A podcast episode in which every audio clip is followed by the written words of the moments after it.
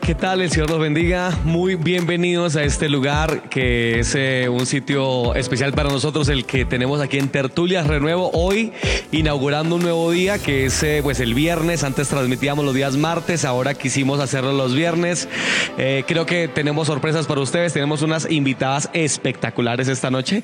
A Dios gracias. Tenemos un, nuevos miembros de nuestro equipo y realmente estamos muy contentos, muy bendecidos por el Señor, ya que bueno, hoy tenemos un nuevo capítulo, como lo decía Brigitte hace un momento en nuestras tertulias. Un programa maravilloso, Brigitte, tenemos. Así es. Ya que hoy vamos a hablar de trastornos mentales en la iglesia. Eso suena extraño, suena raro, ¿verdad? Suena raro. Bueno, pero la idea es que tratemos de eh, escarbar en ese tema un poquito porque aunque no lo creamos, existen este tipo de trastornos mentales. Pero antes de adentrarme en el tema como tal, deseo dar la bienvenida pues a los que están aquí frente a cámara y también los que están detrás de cámaras. El Señor los bendiga a los que ya saludó nuestra mano Brigitte allí que nos están sintonizando. Dios los bendiga, qué bueno por estar conectados con nosotros. Pero especialmente quiero pues presentarles dos eh, miembros de nuestro equipo que van a estar ayudándonos, eh, ayudándonos, perdón, continuamente en Tertulias Renuevo y seguramente ustedes los van a estar viendo continuamente por acá. Ya ustedes conocen a nuestra hermana Brigitte, eh, una mujer del Señor, esposita de nuestro ingeniero que es el hermano Richie, tras de cámara siempre, tras bambalinas, un hombre muy esforzado. no conocen a hermana Sara, que en un momento la vamos a presentar de mejor, de mejor manera, manera más adecuada. Y quiero presentarles también a nuestra hermana Camila. Eh, ya quiero, pues, enfrente de todos ustedes, dar la bienvenida a nuestra hermana Camila, ya que desde ahora en adelante nos va a estar acompañando en Tertulia Renuevo y ustedes van a ver ese agradable rostro con nosotros. Bienvenida, hermana Camila, qué bueno que estés con nosotros. Muchas gracias. Como pueden verlo, es de pocas palabras, pero, pero eh, nos va a seguir acompañando y seguramente la vamos a escuchar mucho más que hoy. Bien, queridos, ahí tras bambalinas también está nuestro hermano James Martínez. Y yo quiero invitarle que venga por acá, hermano James, un momento eh, y que la cámara lo vea, eh, eh, porque es uh, uno de los miembros ahora de nuestro equipo y quiero pues darle la bienvenida por acá. No sé si puedes pasarte por atrás. Y, ah, gracias, Camilita, por prestarle tu micrófono. Hola, hermano, Dios les bendiga, Dios les bendiga, familia. Espero se encuentre muy bien, hermanitos. Amén. Gracias hermano por permitirme ser parte de este grupo, amén, y esperamos ser de bendición para todos ustedes y también para este grupo. Gracias por invitarme a este lugar. Gracias, Amecito. Él sí es de muchas palabras, ahorita la van a conocer, él sí habla muy bien, gloria a Dios. Bien, queridos, eh, eh, así que le damos la bienvenida a Jamesito y también a, a nuestra hermana Camila en esta noche. Bien, para eh, adentrarnos en el tema, pues quisiera comentarles entonces que lo que vamos a hablar esta noche es de trastornos mentales dentro de la iglesia. Eh, eh, bueno, les quiero contar una especie de introducción antes de comenzar como tal. Les cuento, en Colombia, de acuerdo con la Organización Mundial de la Salud, el 4.7% de los colombianos sufren de depresión, evidenciando un porcentaje más alto que el promedio mundial. Qué cosa tan interesante, no sabía eso, muy interesante. O sea que en Colombia estamos especialmente uh, depresivos, ¿verdad? Sí. A esto se suma que dos de cada 100 colombianos eh, padecen de trastorno afectivo bipolar, una enfermedad que a nivel mundial está entre el 2% y el 5% de la población. Ve qué interesante. Estoy seguro que parte de estos números están dentro de las congregaciones cristianas también, ¿verdad que sí? De la misma forma, se pudo establecer que el suicidio es una de las consecuencias más preocupantes del trastorno afectivo bipolar, teniendo en cuenta que se presenta entre el 15 y el 20% de los pacientes que la padecen, especialmente en jóvenes y adultos mayores. Mira, hablando del suicidio, hace poco tuvimos la noticia de un pastor, ¿verdad? Estadounidense y otro de Brasil que se suicidaron, pastores, hombres de Dios. Así que la depresión no respeta edades o ministerios. Entre tanto, el 80% de los colombianos ha presentado entre uno y tres síntomas de depresión en algún momento de su vida, de los cuales un 25% son niños y adolescentes, en donde creo está en gran parte los suicidios, ¿verdad? Por lo menos en lo que he sabido por ahí. Así que esto es simplemente para contarles que los colombianos tenemos eh, fuertes problemas emocionales, queridos, y pues tenemos a, aquí un, par de personas especiales que nos van a hablar un poquito acerca de ese tema, pero nos las va a presentar nuestra hermana Brigitte. Brigitte. Así es, y como siempre lo hacemos, vamos a hablar un poquito de la vida de cada una de ellas, así que pues voy a... Nos gusta hablar de la vida de la gente. Así es, nos gusta hablar de la vida de los demás. Bueno, entonces vamos a empezar con Camila.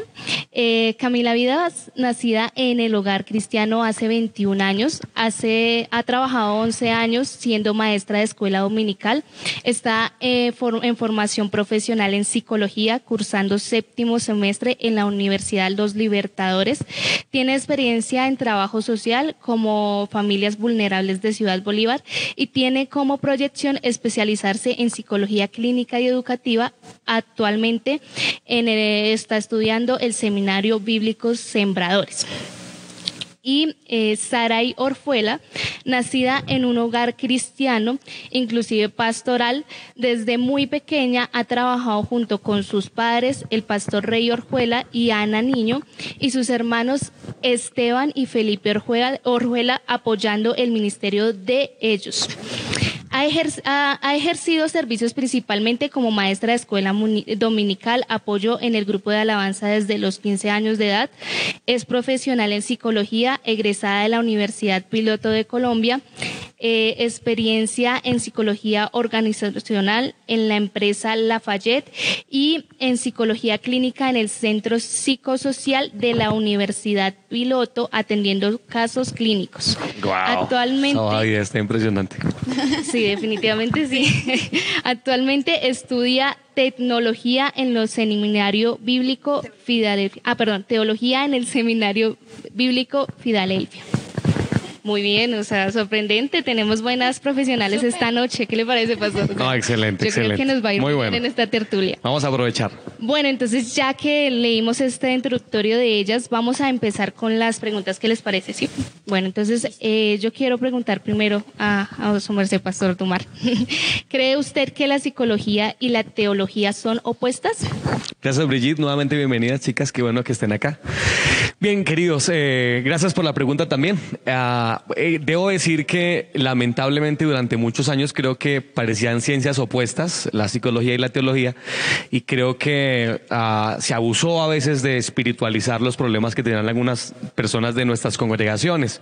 Pero me gozo y me alegro porque poco a poco creo que las iglesias hemos entendido que somos personas integrales, que tenemos no solamente un cuerpo que hay que cuidar, un espíritu que también hay que cuidar, sino que hay una parte, la psiqui, el alma, nuestra que hace parte también importante, integral de la vida del ser humano. Y es más, cuando vemos la Biblia, creo que la Biblia tiene muchísimas referencias a psicología, de hecho. Ah, creo que hoy pues tenemos nombres técnicos que ustedes ahora nos van a ilustrar mucho mejor de eso, pero en la práctica tenemos muchos ejercicios que la Biblia nos invita a hacer que son puramente ejercicios psicológicos a mi, a mi juicio. Tengo un par de ejemplos. El primero de ellos está por ejemplo, en Filipenses capítulo 4, versículo 8, en donde se nos dice que todo lo bueno, todo lo amable, todo lo que es justo, todo lo santo, etcétera, etcétera, en esto pensad. Me corrigen el término si no lo uso adecuadamente, es algo así como programación neurolingüística es algo que ustedes creo que eh, en un momento nos hablarán del tema y creo que es relativamente nuevo el término porque apenas tiene como 40 o 50 años, si mal no estoy. O por ejemplo, también, también tenemos Romanos 12.2, transformados eh, eh, por medio de la renovación de vuestro entendimiento para comprobar cuál es la voluntad de Dios agradable y perfecta.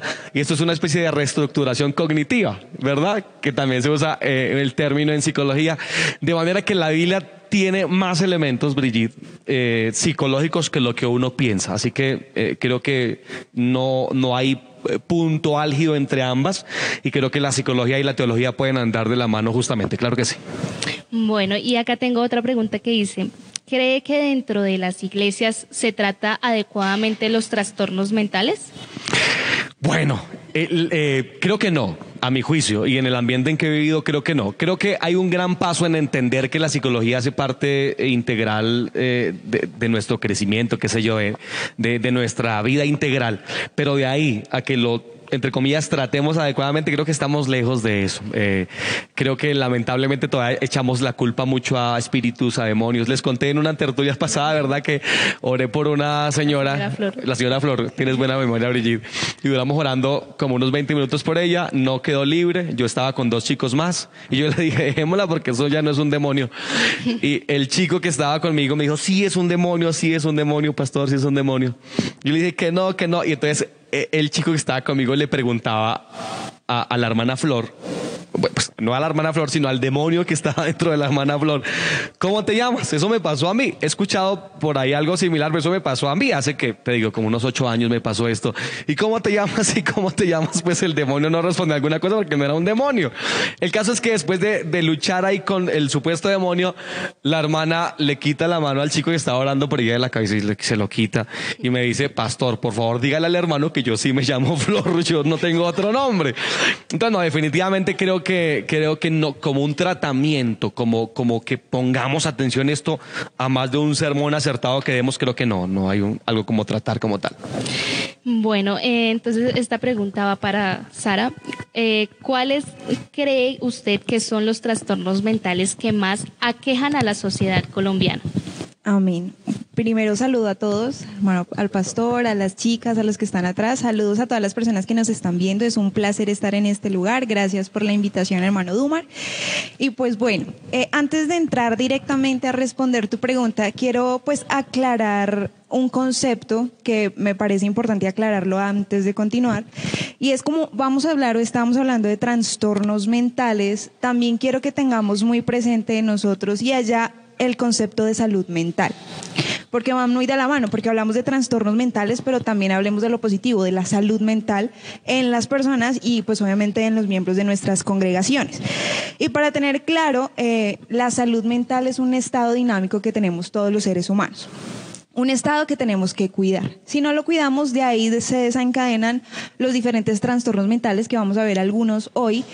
Y por eso es tan importante que la gente entienda y comprenda, como lo decía el pastor Dumar, eh, somos eh, seres humanos que no solamente somos de un eh, cuerpo, alma y espíritu, sino que también tenemos que enfocar no solo en nuestra salud física, sino también en nuestra salud mental. Y a veces dejamos mucho de lado eso, ¿no? Algo que no podemos ver, ¿no? Que está de ¿no? Que estas cosas, entonces no lo podemos ver, no lo tratamos a profundidad y con seriedad y son cosas que hay que tenerlos muy presentes. Y respondiendo a tu pregunta de cuáles son los trastornos mentales que aquejan más eh, la sociedad en Colombia, la OMS, un estudio de la Organización Mundial de la Salud, junto con la Universidad de Harvard y junto con la Universidad de Michigan, hicieron un estudio con 38 países. Dentro de esos 38 países estaba nuestro querido país, Colombia y empezaron a hacer un estudio eh, con un procedimiento, un análisis metodológico, estadísticas, entrevistaron a una serie de personas y arrojó, digamos que, unos resultados bastante interesantes en donde Colombia, eh, con relación a la salud mental, está en los cinco primeros puestos de los países más afectados, de los 38 que, que se entrevistaron y que se hicieron en el estudio. Dice que las proyecciones estadísticas muestran que las condiciones psiquiátricas y neurológicas en el mundo se, se van a incrementar de un 10.5% a un 15% en el 2020. O sea, se va a aumentar un 15% lo que es trastornos mentales. Los que más apremian y se aquejan, obviamente, son la depresión, la ansiedad, el estrés y trastornos eh, relacionados con el consumo de drogas psicoactivas, alcohol, drogas y demás. Oye, perdóname, te interrumpo. ¿Y ese estudio hace cuánto que me dices que fue? Este estudio lo realizaron en el 2015.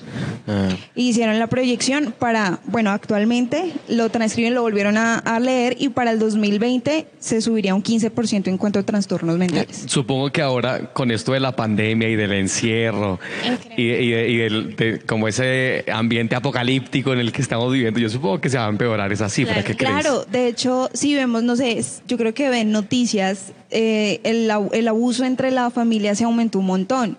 Eh, hay niños abusados en la casa, hay mucha eh, conflicto entre pareja y todo esto, pues obviamente genera el encierro, no podemos salir, entonces nos aprovechamos de la persona vulnerable que tenemos al lado y se generan más trastornos mentales. Entonces, sí, claro, en una situación así es, es complejo. Dios mío. Entonces, digamos que para tener en claro, esos son los eh, trastornos mentales que más se ven, la depresión, la ansiedad, el estrés y eh, trastornos de consumo de drogas psicoactivas. Bueno, entonces esta pregunta va para Camila.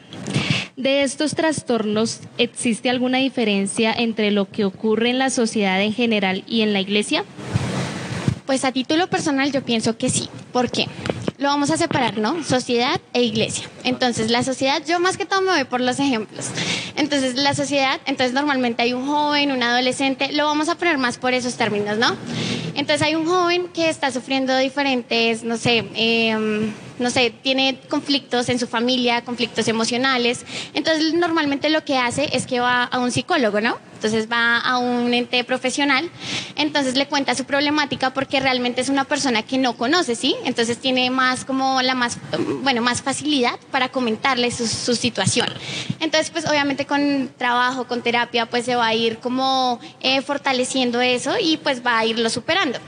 Pero entonces nos vamos a la iglesia, ¿sí? Entonces la iglesia es un poco más porque entonces en la iglesia yo hablo a base de mi experiencia, ¿no? También. Y es que la iglesia digamos, a mí me sucedió que cuando joven, eh, bueno, más joven, Uh. Eh, cuando adolescente, pongámoslo en ese... Mejor, mejor. Sí, mejor. Cuando yo era adolescente, entonces, digamos, me sucedió algo, tenía un conflicto, entonces lo que me sucedió es que yo, pues en ese momento yo no me relacionaba bien con mis papás, ¿cierto? Porque uno siempre como, ay, no, me van a juzgar, me van a regañar, me van a pegar. Entonces lo que yo hice fue contarle a una hermanita de la iglesia la hermanita, fulana. Entonces le comenté, hermanita, no mires que me sucede esto y esto, y la hermanita como que se quedó sorprendida y como, ay, Dios mío, y yo sí. Entonces, ¿qué es lo que sucede? Que entonces la hermanita a veces no, bueno, las hermanitas, eh, hablemos de otra iglesia más bien, de otra iglesia en otro país. Entonces la hermanita tal, ¿cierto? La hermanita número uno, pues yo le comento la situación, yo no sé qué es más, la hermanita queda sorprendida y no, como así? Bueno, entonces ella va a la hermanita número dos y le comenta, no, es que imagínese que es que la hermanita tal me contó que es que le pasa esto y esto y el joven no, está que desesperado. Entonces la hermanita número dos no pudo darle solución a eso, entonces fue a la hermanita número tres. Y la hermanita número tres, y así se va comentando entre toda la iglesia, ¿cierto? Entonces, ¿qué es lo que sucede ahí? Que entonces el joven ya como tal va a tener, o sea, niveles de depresión más altos porque es que no solo una persona se enteró de su problemática, sino que ya hubo muchas más personas que se enteraron. Tiene una carga social ahora eclesial Exacto. también, pues. Entonces no, no se lleva como un manejo, un buen manejo eh, a nivel pues de como de tener como un código secreto, por decirlo así. Pero pues también podemos ver que hay pastores que realmente sí tienen como esa facilidad de orientar a las personas correctamente y de brindarle herramientas para la solución de sus problemas. Oye, qué bárbaro, ¿verdad? Porque es que, de hecho, a veces en la iglesia no solamente no se comprende, sino que se hace incluso bullying.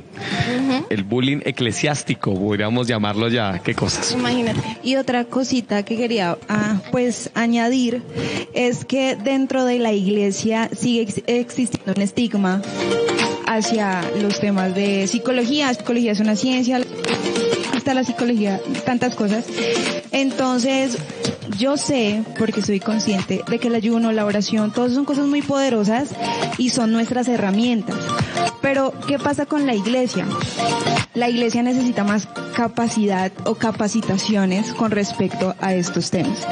Eh, le falta mucho conocimiento porque lo que decía Cami, puede venir una persona con una situación muy difícil, hasta con pensamientos suicidas, o sea, mal, mal. Y si no se trata con una responsabilidad que merece, pues nosotros vamos a ser eh, literalmente responsables de una vida que puede quitarse la vida mañana si no se lleva eso con responsabilidad. Aparte se cumple el segundo mandamiento más importante de la Biblia, ama a tu prójimo como a ti mismo. Y si yo amo a mi prójimo como a mí mismo, entonces por ende tengo que tener responsabilidad por la salud mental de mi hermano, de mi hermana, del niño, de la niña, de la esposa, de, de todo el mundo dentro de la congregación, porque somos una comunidad y es importante tener eso claro. Y yo quiero agregar algo y es que, digamos, lo que sucedió en mi universidad, lamentablemente, eh, fue eso, que hay personas que no tienen tacto para decir las cosas, ¿sí? Entonces en la universidad sucedió que un muchacho estaba en un noveno piso, entonces estaba súper deprimido, estaba súper mal y estaba mirando ya pues para lanzarse a la calle. Y una muchacha, eh, psicóloga cristiana, le dijo como, no, oye, ¿cómo, ¿qué vas a hacer? No, no, no, bájate de allá. Entonces el muchacho fue así como, entonces siempre miraba así, hacia abajo, ¿no? Hacia el- la calle, pues. Y en un momento, cuando la muchacha le dijo como, no, oye, mira, dale sentido a tu vida, yo no sé qué es más, Cristo te ama, pum, se tiró. Ay, por Dios, ¿verdad? ¿Ves? O sea, porque uno debe tener hasta tacto en esas cosas. O sea, ¿qué es lo que debo decirle a esa persona para, sí, para, para prevenir esas situaciones como tal? Gracias. Bueno, eh, entonces la siguiente pregunta es para Sara. Dice, ¿de qué forma las emociones podrían afectar la salud mental? Bien. Somos eh, personas eh, integrales, por ende somos personas emocionalistas, no podemos dejar eso de lado. Y para tener un poco claro, pues existen emociones primarias. Yo creo que todo el mundo conoce las emociones primarias que son ira, tristeza, miedo, amor, asco, ¿cierto? Esas son las primarias. ¿Qué pasa con estas emociones? Las emociones son reacciones psicofisiológicas, o sea, las pienso, las ejecuto, actúo conforme a lo que estoy pensando y reacciono de algún, con alguna emoción. Pero entonces con relación a la pregunta, ¿cómo una emoción me puede afectar a mí?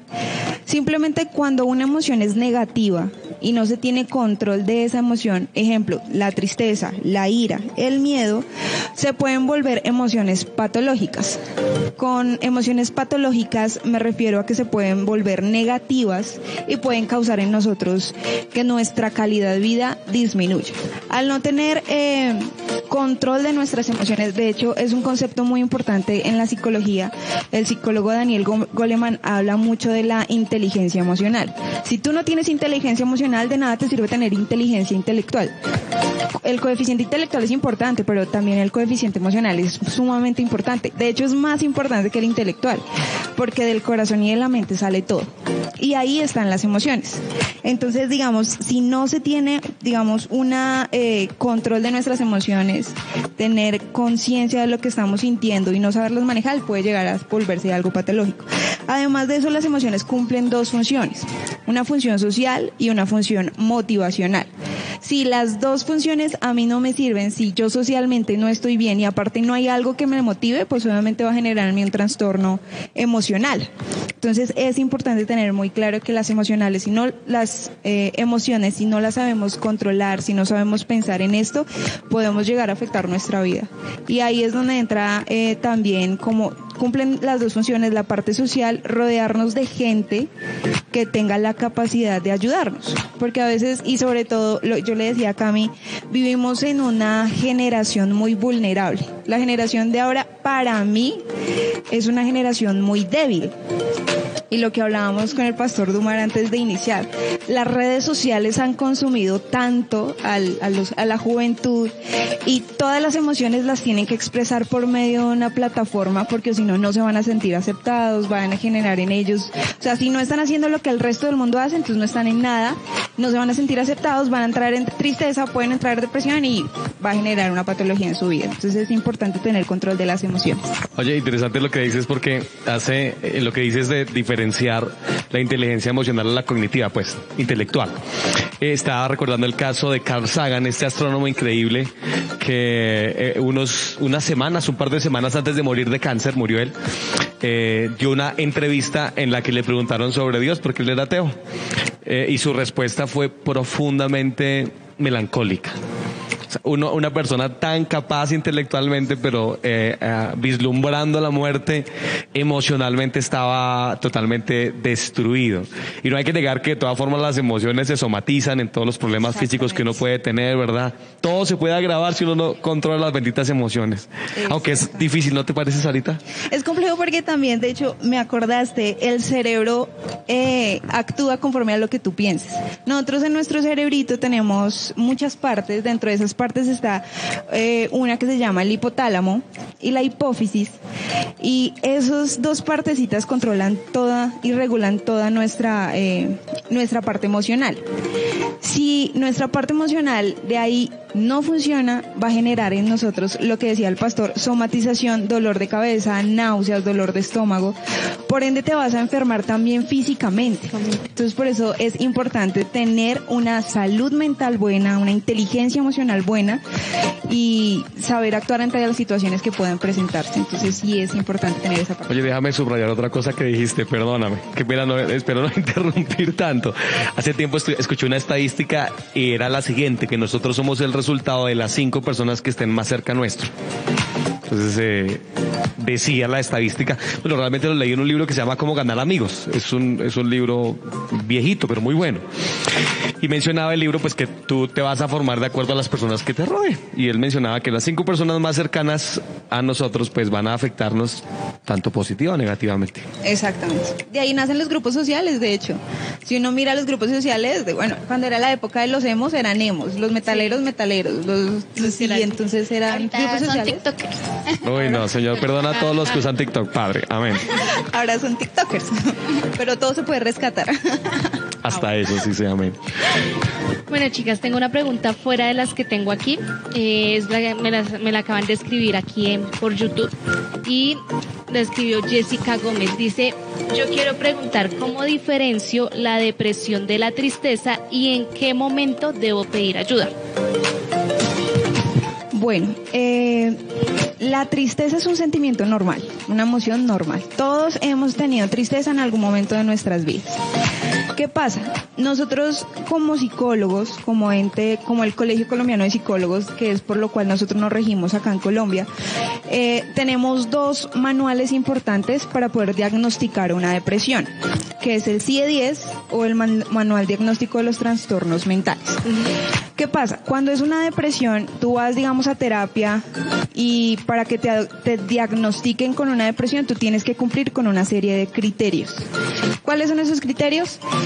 Mucho, que come mucho, que come poco, que duerme mucho, que duerme poco. Y esto, eh, obviamente, va ligado a un tiempo, ¿sí? Por dos semanas cambia. Si ya son más si es más tiempo, cinco meses en una situación así, pues ya es una depresión crónica porque existen varios tipos de depresión o distimia para los conceptos en psicología. Entonces está la depresión leve, la moderada, la persistente y la depresión crónica, en donde ya hay ideación suicida. Entonces, lo que yo le decía a Cami, a veces uno se ata diciendo que tiene depresión cuando solamente estás pasando por un momento de tristeza o quizás de angustia por alguna situación que estás viviendo. Eh, pero para estar seguros que uno está pasando por un momento de depresión, sí o sí tienes que entrar en un proceso terapéutico y que la persona profesional en la área te diga, cumples con los criterios para ser diagnosticado con eh, trastorno de depresión y vamos a comenzar un proceso clínico. De lo contrario, pues yo creo que es mejor no atarnos con las palabras diciendo tengo depresión, tengo esto.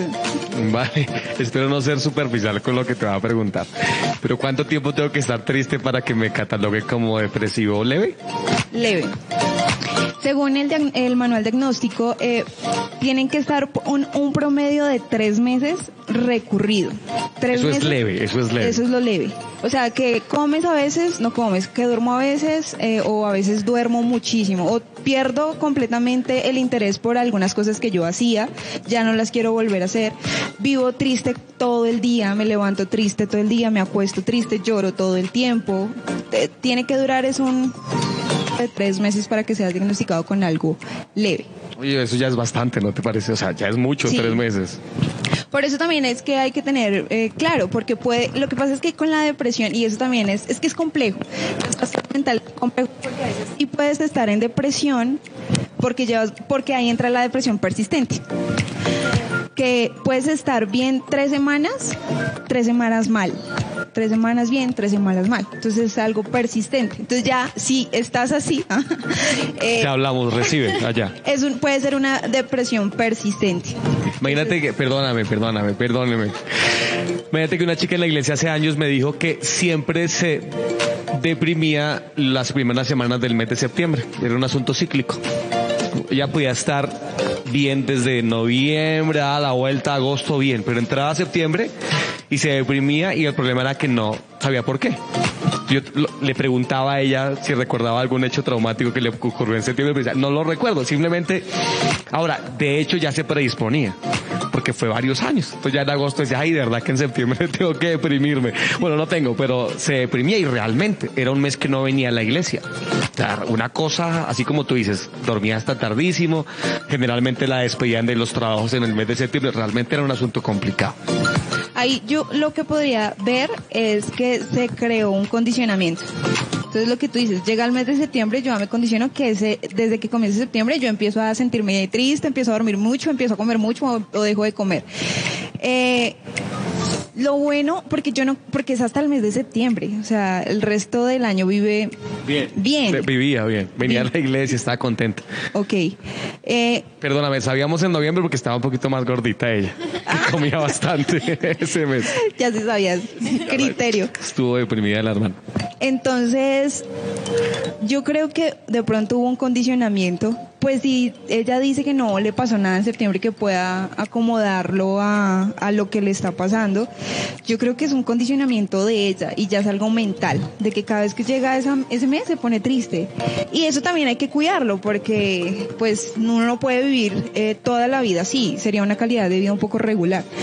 O buscar ayuda, sería bueno, no se pierde nada con ir a un psicólogo, que te hagan una valoración inicial, comenzar un proceso y que tal salga todo bien. O te invitamos a la iglesia Thank you. Para que vengas también, acá hay muchos Santo. jóvenes que pueden ayudar a muchas cosas. Entonces, Claro que sí, gracias, Ali.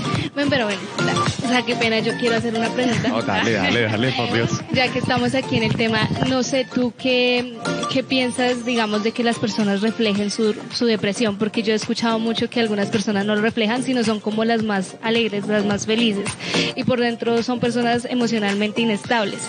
Por ejemplo, no sé si tuviste el, el ejemplo de Robert Williams, el actor Robert Williams, él es un ejemplo claro de que él tenía depresión, y a él no se le notaba. Entonces, no sé, ¿tú qué piensas respecto a eso? eh, Robert, Robert Williams es un claro ejemplo de poca inteligencia emocional. Lo que tú decías, era un gran comediante, un gran actor. Eh, las películas de él son demasiado interesantes. Jumanji es una de las mejores películas de él. Pero se suicidó. Entonces uno dice, ¿qué pasó ahí? ¿Qué estaba viviendo él? Hay dos tipos de personas. Las que buscan ayuda y te dicen estoy mal, es- me está pasando esto, estoy triste, listo, bien, Dios bendiga a esas personas. Pero hay otras personas que lo que tú dices se cierran por miedo, primero, a que las juzguen, porque es que lo que tú estás sintiendo no tiene sentido, o segundo, porque la gente piensan que la gente no los va a poder entender. Y normalmente pasa, la gente no puede lograr entender cómo una persona puede vivir triste la mayor parte del tiempo. Si tiene buen trabajo, si tiene buena familia, si todo está bien en su vida, lo que podemos ver porque ella está por dentro mal. Entonces la gente no entiende, por entonces no sabe qué consejos darle o cómo hablarle. Entonces están esos dos tipos de personas. Y las que no dicen nada, las que se quedan calladas, son las que buscan siempre una salida triste y es el suicidio. Aunque eh, estudios revelan que toda persona que va a suicidarse siempre, siempre, siempre deja una carta, deja un video, trata de buscar algo, una luz, siempre. No hay persona que se suicide sin decir absolutamente nada. Dejan algo. Entonces es, es complejo, es un tema muy complejo. Oye, ¿no te parece que de pronto puede ser estadístico que nosotros los hombres seamos un poquito más reservados y se nos dificulte un poco más hablar de los sentimientos y las emociones que ustedes las mujeres? Pero eso ya es algo de la cultura. ¿Te parece que es cultural? Claro. ¿No es algo como de género? Yo creo que es la cultura. Los hombres, pues lo que les han dicho todo el tiempo, los hombres no lloran, usted no puede verse débil, los hombres son los fuertes, los hombres son la cabeza del hogar, ustedes no Nosotros estar- también tenemos nuestro corazoncito. Exactamente, todos somos seres humanos, todos sentimos, pero el estigma está en eso, en que tú eres hombre y las mujeres son más débiles, nos atacan más, hay mucho feminicidio en el país cuando existen estadísticas de que los hombres también son víctimas eh, dentro de la familia, pero nadie ve eso porque las mujeres somos el vaso frágil. ah. No, y de, de hecho, mira que sí estoy de acuerdo con lo que tú dices, porque yo conozco un chico que, o sea, el papá es súper extremadamente cariñoso con ellos, o sea, es como si fueran mujeres, de verdad. Pero ellos nacieron y ellos, o sea, es muy sensible. El chico es demasiado sensible y, y uno dice, no, o sea, definitivamente los hombres también tienen su corazón. Pero no bien. Uy, Escondidito por allá pero pero lo tenemos, por Dios. Así que el consejo es, por favor, hablemos, no nos ahoguemos. Sí. Bueno, ahora la pregunta es para Camila. Dice, ¿cómo diferencio si es estrés o, depresión lo que yo estoy sintiendo? Bueno, yo creo que se puede diferenciar por el, cinto, eh, el tipo de sintomatología que presentan, ¿no? Entonces el estrés normalmente a uno que le tiemblan las manos, que uno suda, que le duele la cabeza. Pero entonces vamos más allá que sería, y hablamos más mentalmente, psicológicamente dice que es un trastorno de, de estrés postraumático, es decir, que es eh, después de un caso o de algo que nos haya sucedido, existe ese estrés. Entonces, existe el estrés agudo que suele pasar después de un acontecimiento, ¿cierto? Inicia cuatro semanas después de lo vivido. O sea, si me abusaron, si eh, tengo inconvenientes, no sé, emocionales, ¿cierto? Terminé con alguien, eh, me echaron del trabajo, todo eso, son eventos que, que suceden después, ¿no? Entonces, la sintomatología presentada en ese estrés agudo son dificultad para expresar las emociones, lo que estábamos diciendo, eh, el sueño, ¿no? Entonces, eh, soñamos constantemente con lo que nos sucedió, tenemos pensamientos o recuerdos repetitivos de acerca de ese evento que nos formó algún trauma. Y también eh, existe la evasión. Ahí entonces evasión de momento donde sucedió, evasión de, de personas, evasión de temas que nos lleven a recordar eso. Eh, ya por otro lado tenemos la depresión, que entonces la sintomatología es que tiene sentimientos de tristeza, sentimientos eh, de culpabilidad. Entonces esto también, pues ahí es donde lo podemos diferenciar, ¿no? También falta de placer, es decir, como lo que decía Sarita. Antes a mí me gustaba tocar la guitarra, pero ahora ya no le encuentro el placer hacer eso, ya no me gusta hacerlo. O si no, también el cambio de apetito, o nos excedemos, o comemos mucho o comemos muy poco, o, eh, dormimos mucho o dormimos poco. Entonces todo como que en exceso también es malo. Eh, se cierran en sí mismo, ¿sí? Entonces como que se convierten en una burbujita, pues, y no dejan que nadie ingrese a él. Eh, también la, la persona depresiva se vuelve irritable, o sea, no quiero que me hablen, no quiero que mm, me escuchen, no quiero nada de la gente.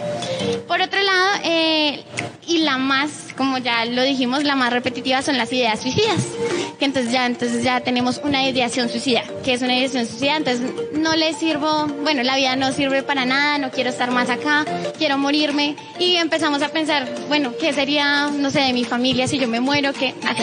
Y ya la ejecución suicida ya es como tal, eh, voy a hacer esto para suicidarme, voy a tomarme esto, voy a hacer esto. Pero entonces esas son como la sintomatología, es lo que la separa y lo que uno, bueno, puede ver como, como que, como, o como la padece, por decirlo así. Bueno, Cami, yo quiero leerte algo que nos está acá escribiendo Angélica Largo. Nos dice, por alguna situación médica he tenido que consultar al psicólogo y psiquiatra. Siempre han dicho que estoy en depresión y yo no creo que sea así. ¿Es posible que sea así o es que yo no lo quiero aceptar? ¿Tú qué piensas, Cami? Creo que te tocó, Sarita. Eh, depende. Es que esa- esas cosas solamente las sabe la persona que la está viviendo. ¿Sí? Si tú, si te remitieron al psicólogo por una situación y tú te sientes bien, no lloras, o sea, no cumples con los criterios de diagnóstico de depresión, tú comes bien, duermes bien, estás feliz bien, hay problemas en la vida, pero los llevas bien. Pues yo no considero que sea necesario visitar a un psicólogo. Eso solamente lo sabes tú porque tú eres la que está viviendo el momento, tú eres la que está, pues es tu vida. Y si no consideras que sea necesario ir a un psicólogo, yo la verdad no creo que sea buena idea ir a un psicólogo. Pero eso ya lo sabe la persona. Entonces, ¿hay que el diagnóstico que le dan a ella debería ignorarlo? Yo diría que sí. Lo que pasa es que eh, a veces, como toda profesión y como todo, sí, toda carrera, a veces todo esto se vuelve un negocio. Entonces todo, si estás, si te duele la cabeza, te van a pasar al psicólogo. Si te pasan al psicólogo.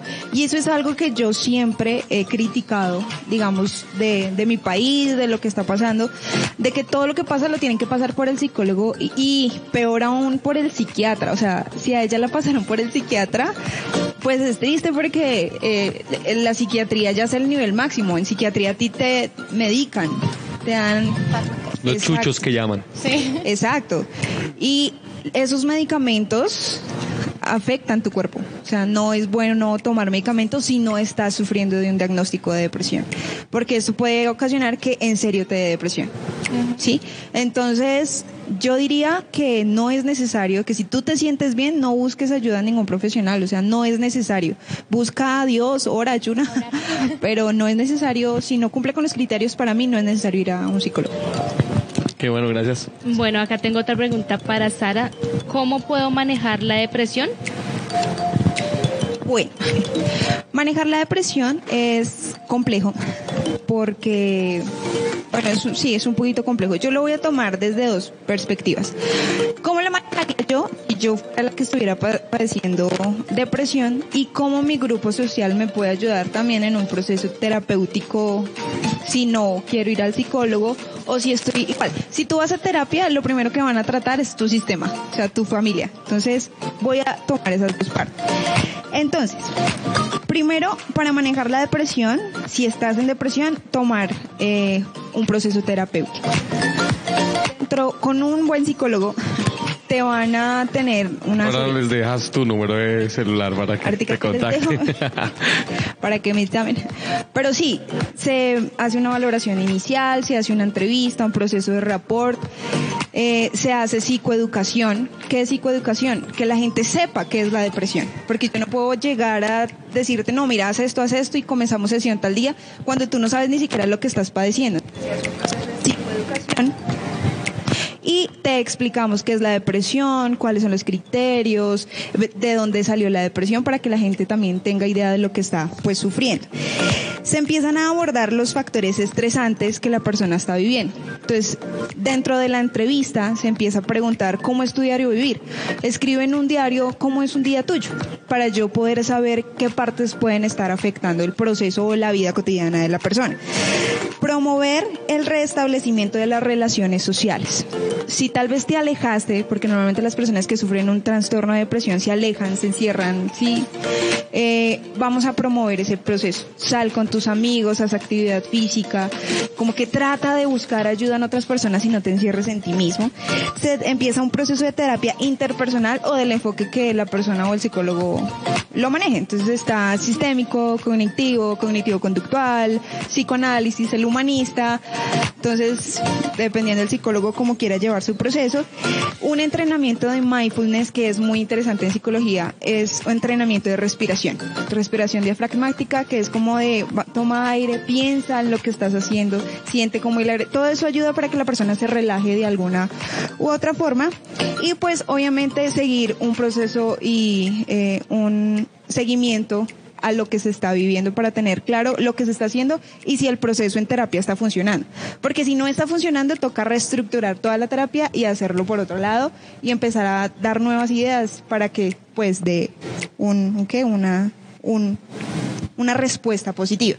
Y dentro de la familia, eh, es también importante. Yo les voy a dar rápidamente cinco consejos Dale, fresca. Dale, dale, por favor. sí, eh, de cómo la familia puede ayudar a una persona que sufre depresión. El primero, el, el primero es generar un entorno de empatía. ¿Qué es generar un entorno de, de empatía?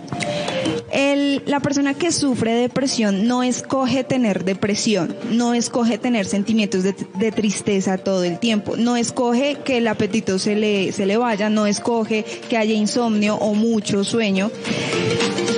Y ahí es donde la familia tiene que entender que todos estos sentimientos no los está escogiendo la persona y tienen que ser empáticos, ¿sí? Tienen que aceptar y entender, no lo pueden criticar, no pueden juzgarlo, porque eso va a generar en la persona pensamientos eh, de que definitivamente soy lo peor de la familia, soy un problema y pues qué pereza ser eso para mi familia.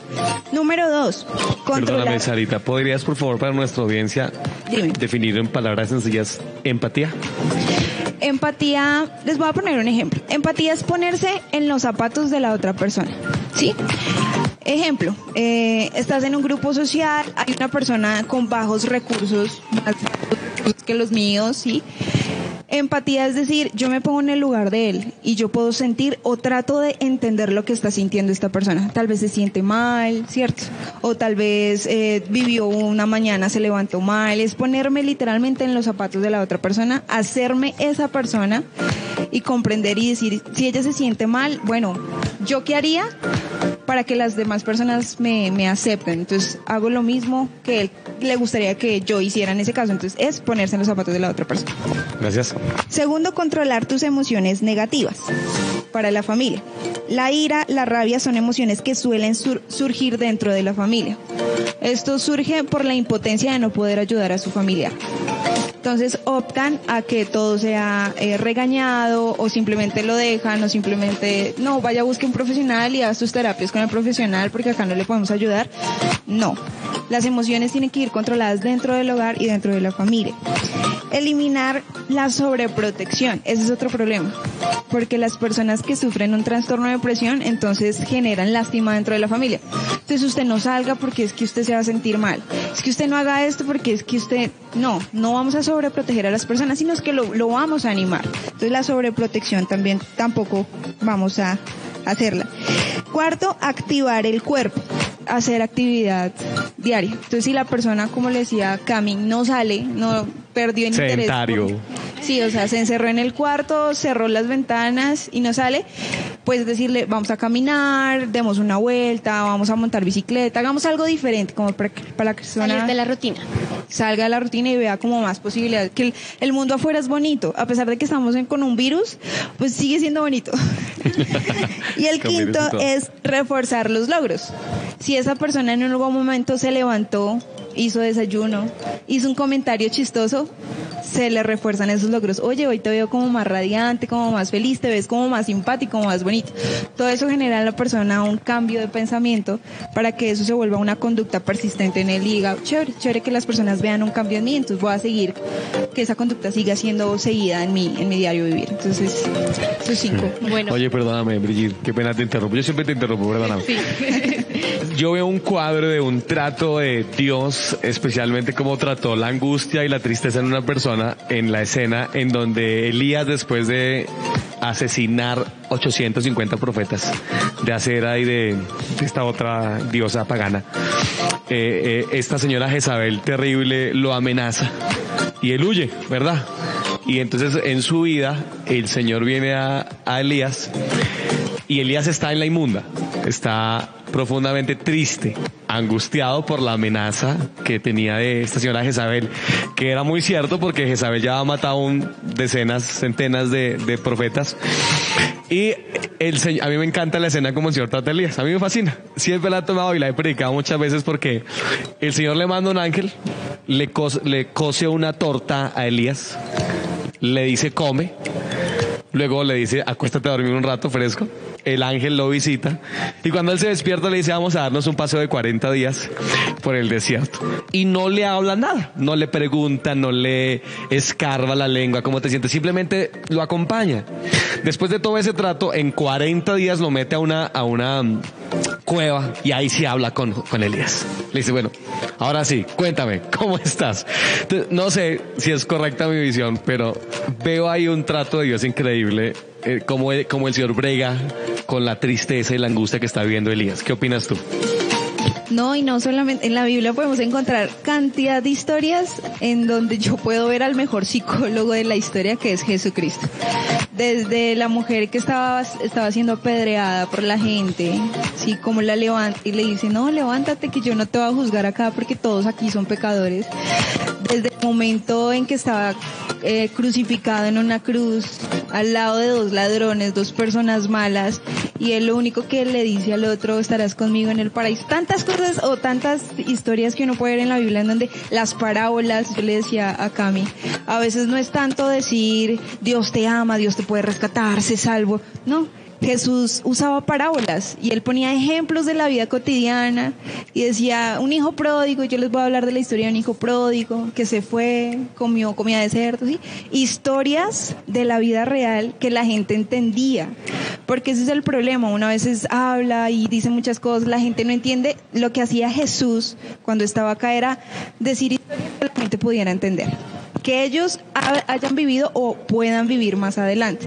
Entonces, digamos, dentro de, psico- del- de psicología nosotros utilizamos mucho esto. Imagínate tal cosa, imagínate que está, digamos, una persona que sufre una fobia. Yo cuando estuve en el centro psicosocial tenía una chica que tenía, sufría de tremofobia, que es fobia a los temblores. Entonces, ¿Y cualquier ayer cuándo fue que hubo uno? ¿Antier creo que hubo uno? Antier. Sí. Antier, o sea que pobrecita Antier ella. No, era terrible. Ella siempre que en su trabajo tenía un vasito de agua, porque el vasito de agua le decía si estaba Estaba temblando. moviendo, ¿no? Cualquier mínimo movimiento, esa mujer salía corriendo de la oficina, gritando, o sea, por eso entró a terapia, porque ya eso le estaba afectando su vida cotidiana. Y, y es, era eso, yo le decía, imagínate que estás en tu casa y aparte vivían en un octavo piso de unos apartamentos. Ay, terrible. Imagínate que está temblando, tú tienes tus dos hijos, ¿qué haces? Esa mujer se puso a llorar y yo le decía, cálmate, cálmate que todo tiene solución. Y es, es decir, que todo tiene una solución. Lo que hacía Jesús con mucho amor, mucha empatía. Yo creo que el mejor psicólogo ha sido Jesús. Pero por supuesto, por supuesto. claro que sí. Bueno, acá me escribieron una pregunta especialmente para Camila. Dice, eh, Camila, una pregunta, ¿por qué la gente sufre de bullying? de bullying. bueno, es un tema un poco salido, pero pues lo podemos entrar con la depresión, ¿no? Eh, el bullying, entonces, bueno, ya digamos que los niños que practican el bullying, yo creo que es más en adolescentes, ¿cierto? Que lo preguntaron ni niños. Porque en el bullying, digamos, los chicos que lo practican eh, son chicos egocéntricos, ¿cierto? Pero que tienen dentro muchas dificultades en ellos mismos, ¿sí? Entonces lo que hacen es como reprimir esas dificultades que ellos tienen en su casa, emocionales, y lo que hacen es aludir a los demás niños, ¿no? Entonces, como ven que el niño es como, entre comillas, como que no, como bobita, le dicen así, pero es porque el niño realmente es vulnerable y no se va a poder como eh, defender de las acusaciones o las palabras que le diga el otro niño. Pero normalmente es porque ven eso, que uno como que no tiene ese, mm, como ese acto de defenderse a las palabras, no sé, a las dificultades o bueno, palabras más que todo, ¿cierto? Entonces, pues ya yo creo que es por eso, Sarita, sobre el bullying. Eh, yo quiero partir de algo y es que el ser humano tiene una naturaleza pecaminosa, una naturaleza mala. Detrás de un chico que hace bullying hay una persona haciéndole bullying. Entonces, si hay un chico que maltrata a un chiquitico de sus salones porque en su familia quizás eh, lo estén maltratando. Entonces, es una persona, o sea, yo no vengo a maltratar, digamos, al pastor Dumar porque sí, porque yo a mí me gusta. No, puede que en mi casa me estén haciendo muchísimo daño y yo la única forma que busco también para deshogarme o imitar la conducta de lo que me están haciendo lo hago con los más vulnerables que yo veo, para sentirme más fuerte, ¿cierto? Como no soy fuerte en mi casa, voy a ser fuerte en el salón de clases. Entonces, de ahí radica el bullying. Y también la maldad, o sea, vivimos en un mundo muy malo. Y cosas tan mínimas como pues el bullying que ha generado tantas cosas en los niños, hasta niños desde muy, de hecho la depresión en las estadísticas comienza desde muy chiquitos, niños desde 8 años que tienen ideación suicida, uno dice, Ay, por Dios santo. Dios mío. O sea, tantas cosas, violaciones, intra, bueno, violaciones sexuales dentro del hogar, o sea, uno no sabe los niños por qué están pasando y por qué tienen algún tipo de conductas, entonces es, es triste, la verdad, el tema del bullying a mí me parece muy triste. Bastante. Bueno, Sara, tú ahorita hablabas de que mm, eh, la depresión genera mm, salud, o sea, afecta la salud física, ¿cierto? Entonces yo quiero preguntarte exactamente cómo qué enfermedades específicas eh, reflejan la depresión. Eh, sí o sí, cuando tú sufres de depresión, puede generar varios trastornos. De ahí salen varios trastornos. Si yo sufro de depresión y dejo de comer, puedo caer en la bulimia o en la anorexia si dejo de comer. Si por el contrario como mucho, puedo generar una obesidad. Esos siguen siendo trastornos mentales y están en el DCM5. Eh, aparte de eso, físicamente un malestar eh, en el cuerpo. Digamos, si tú le preguntas a una persona que sufre depresión, quizás en algún momento también eso se haya somatizado. Aparte entra también el estrés y entra también la ansiedad. Entonces, ansiedad, estrés y depresión, eh, aunque son trastornos cada uno con sus criterios, sí o sí se unen en algún momento. Entonces, estrés, depresión, ansiedad, el estrés está, hay muchos estudios en donde sale que el estrés ha ocasionado cáncer eh, en el estómago, úlceras, y De la atención, por ejemplo, la tensión. es un problema. Y todo comenzó con algo mental. Sí, Todo comenzó acá, eh, no, sirvió para nada, con malos pensamientos, pensamientos irracionales. Y bueno, ya tengo cáncer porque no supe controlar el estrés. Entonces, por eso es importante la salud mental. Proverbios dice, eh, ¿cuál es el pensamiento del hombre? Así es él. Determinante. Correcto. Bueno, y ya la última pregunta esta sí va para el pastor. Ay. Es que es más espiritual. Entonces queremos que la O sea, que ellas no son A mí- espirituales no, no, como no, no, no, no, no, no, No, no, mentira. o sea, no me confundan. Simplemente que, que, que acá el que la escribió me pidió que le respondiera su merced. Vale, dale. Entonces dice, ¿existe realmente alguna diferencia entre el exorcismo y la liberación? No encuentro bíblicamente la palabra exorcismo, aunque alguna vez la escuché en, a un pastor decir que el exorcismo es arquiatémico eh, de espíritus. Pero yo la verdad creo que es un tema puramente semántico, es decir, etimológico. Tiene que ver únicamente con la forma en que se habla de un evento, pero creo que se está hablando del mismo evento de echar o de expulsar fuera un demonio. Creo que la expresión exorcismo pues se usa más entre la Iglesia Católica y entre los demás no católicos y protestantes usamos más la expresión liberación. Ah, pero no, creo que se refiere al, al mismo evento, sino que es, eh, es una forma semántica de decirlo diferente. Bueno, y yo creo que ya estamos finalizando con nuestro programa, entonces pues quiero que nuestro pastor hoy, el día de hoy, nos finalice este programa. Claro, sobre Brigitte, pues yo estoy muy contento. ¿Y sabes qué te digo? Tengo más preguntas. Me encantaría quizás, no sé ustedes qué opinan, ojalá nos dejen sus comentarios y quizás haga- hagamos eh, una parte B, porque sabes que a mí me gustaría hablar, ahora que señalaste eh, a causa de la pregunta de Brigitte, el asunto de las enfermedades en razón de... El Salmo 32 habla de la dicha del perdón. Y David dice, en tanto que eh, callé, se envejecieron mis huesos en mi gemir todo el día. Eh, algún día leí algo acerca de la relación de la osteoporosis, por ejemplo, y, y problemas emocionales especialmente relacionados con el perdón. A mí me encantaría que habláramos un día esto del, perdón, porque creo que hay mucha tela por cortar y creo que nosotros seguimos teniendo problemas aquí dentro que necesitan de pronto alguna ilustración de parte de ustedes. Así que, bueno chicos, ¿qué tal si nos escriben por, por favor a pie de página? Déjenos sus comentarios eh, si quieren que volvamos a traer, a- pero por supuesto, yo estoy seguro que van a querer que las eh, traigamos nuevamente aquí a escena. Eh, de mi parte, muchas gracias Sarita, qué gusto tenerte por acá. Bienvenida siempre a esta casa. Gracias, gracias, gracias a todos. Eh, fue muy bonito eh, estar en este lugar, compartir un poco de lo que uno ha estudiado, de lo que uno sabe. Eh, y nada, yo desde que empecé a estudiar psicología y hasta el día de hoy, si mi carrera sirve para servirle a Dios, que es lo más importante para mí, pues doy la gloria a Dios por tenerme en este lugar. Y nada, muchísimas gracias a todos, chicos. Qué bonito, qué bonito todo esto. Gracias Sarita. Camelita, qué rico tenerte aquí y que seas parte de este equipo ya. Bueno, pues gracias a ustedes, de verdad, también es un honor estar aquí. Y yo algo quiero cerrar con una frase y es como yo lo veo realmente y es que la depresión es- son como unas gafas de sol. Eh, te permiten ver todo, pero más oscuro. Entonces yo invito a todos allá que nos quitemos esas gafas de sol y empecemos a ver lo bonito que es la vida y más si es en Dios. Excelente, excelente comentario. Muchas gracias a Brigitte, como siempre. Eres muy amable por acompañarnos siempre. Quienes están detrás de cámara, nuestro hermano Richie, nuestro hermano James en esta hora. Es una bendición tenerles. Por supuesto, a todos ustedes que nos han acompañado, muchas gracias por estar aquí. Nos vemos el próximo viernes con la ayuda de Dios con otro tema que seguramente les va a interesar mucho. Chao, chao, Dios los bendiga.